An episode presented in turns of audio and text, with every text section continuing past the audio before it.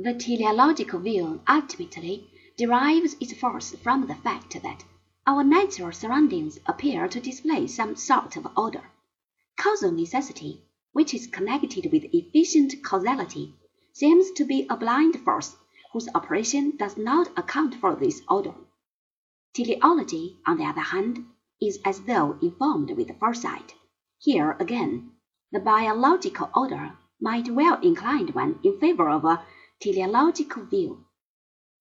But in any case, Aristotle recognizes the operation of both necessity and finality. It is clear that, on such a basis, natural science was going to prosper.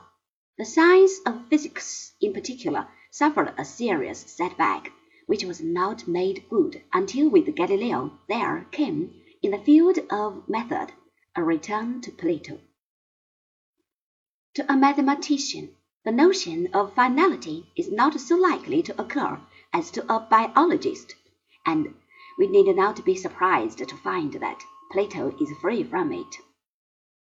Teleology is ultimately at fault in being anthropomorphic or teleological.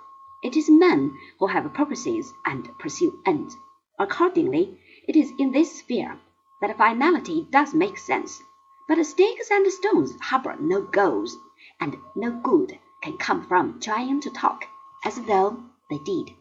With the proper safeguards, we may of course use the notion of a tendency, just as we saw was possible with potentiality.